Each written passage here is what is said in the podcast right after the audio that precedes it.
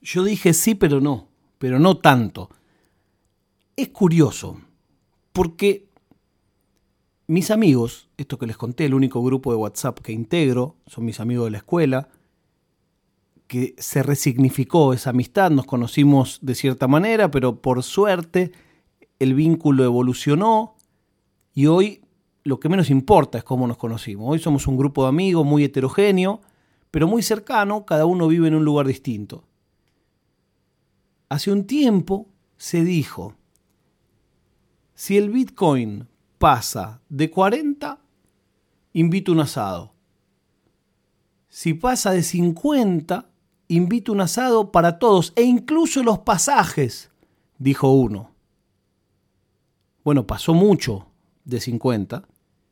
Finalmente se le perdonó la vida con los pasajes porque al único que tenía que traer de afuera era a mí.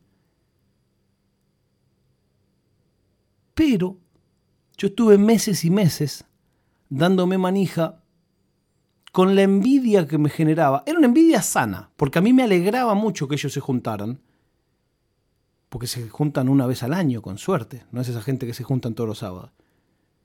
Pero me daba mucha bronca, mucho dolor no poder venir. En realidad lo que más bronca y más dolor me daba era que ese no poder venir no era algo que pudiera yo solucionar. Estaba fuera de mi alcance. No tenía que ver ni mi voluntad, nada, no se podía, no podés venir.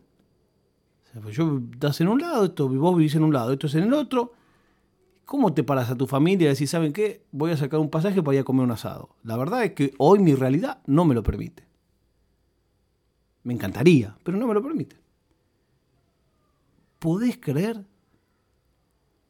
que justo aparece una presentación para la cual me dicen, te queremos convocar? Y justo cae en la semana que todo el año estuve esperando diciendo cómo me gustaría estar en Buenos Aires. Y justo cae los suficientes días después de que yo terminé la cuarentena como para poder ir.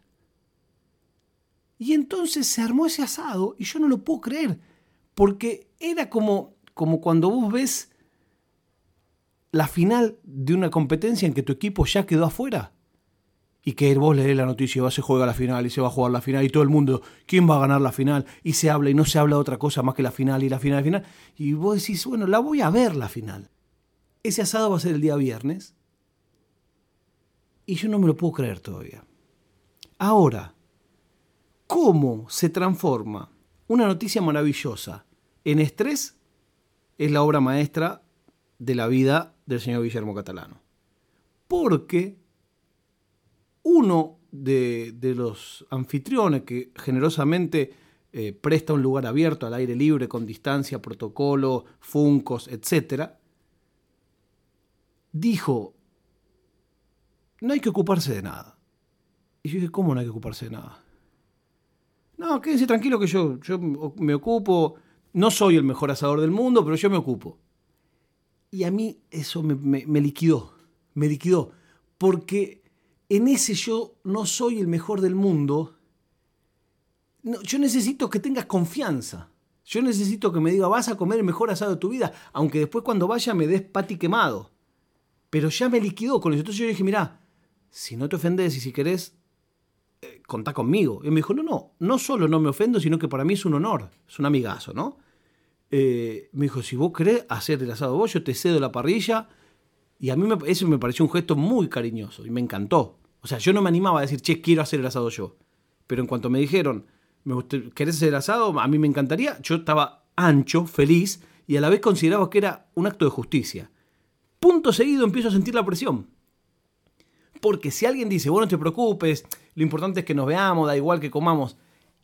Y el plan B es que no, es, o si te querés ocupar, podés también.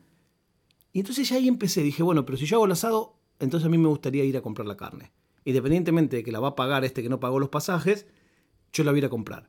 Entonces ya, si la voy a comprar, ¿a dónde la voy a comprar? A donde yo la compraba antes, que hay que encargarla. Entonces empieza toda una maquinaria del quilombo y me pongo un poco intenso porque faltan días, soy un poco como, como, como la vieja, que las tías viejas que vienen una vez por año a la capital del campo y dice, y cuando nos veamos dentro de tres meses, ¿qué vamos a hacer? Entonces yo le escribo, bueno, eh, eh, estoy un poco nervioso, ¿cómo lo vamos a hacer? ¿Quién va a llevar el vino? No, vino, no, no, vamos a tomar cerveza. ¿Cómo vamos a hacer un asado con cerveza? No, llevamos vino, pero nadie toma vino. Bueno, vamos a ser dos que tomamos. Entonces ya me entré en una cosa de producción y hoy cuando se los revelo a esto del grupo, que yo me moría por ir, me muero por ir el viernes a ese asado, con protocolo, distancia, aire libre, o sea, almorzar tenemos que almorzar. La única diferencia es que en vez de almorzar cada uno eh, en, su, en su mesa eh, de lugares distintos, va a almorzar cada uno en su mesa del mismo parque.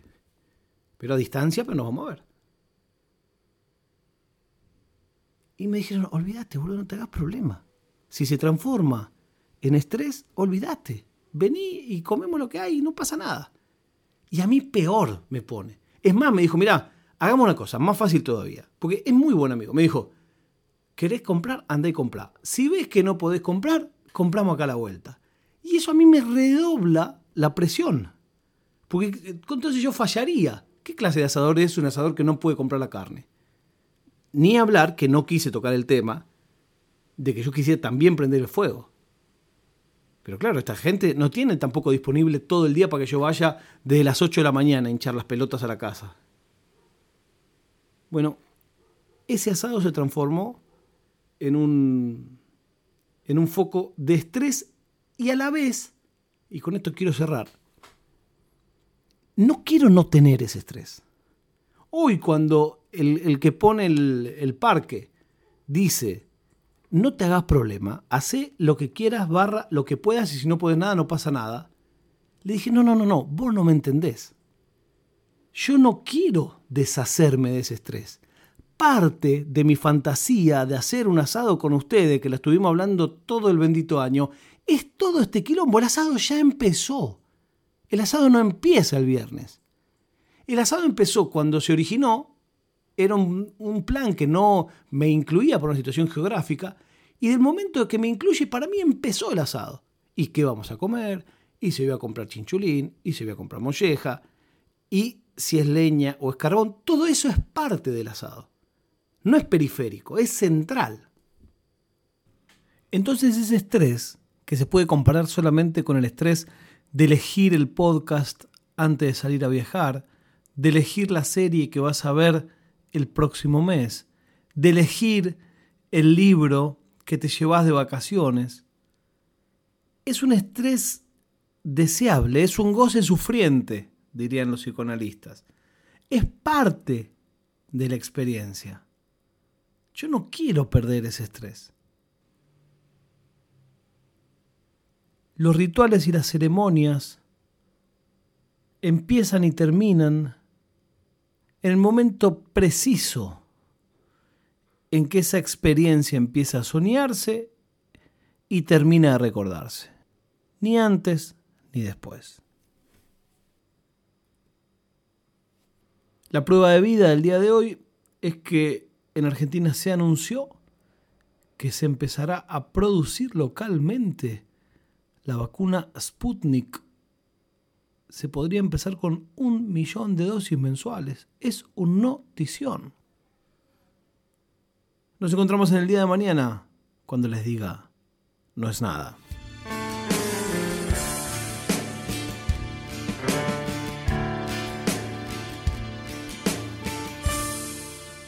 ナードポドカスツ。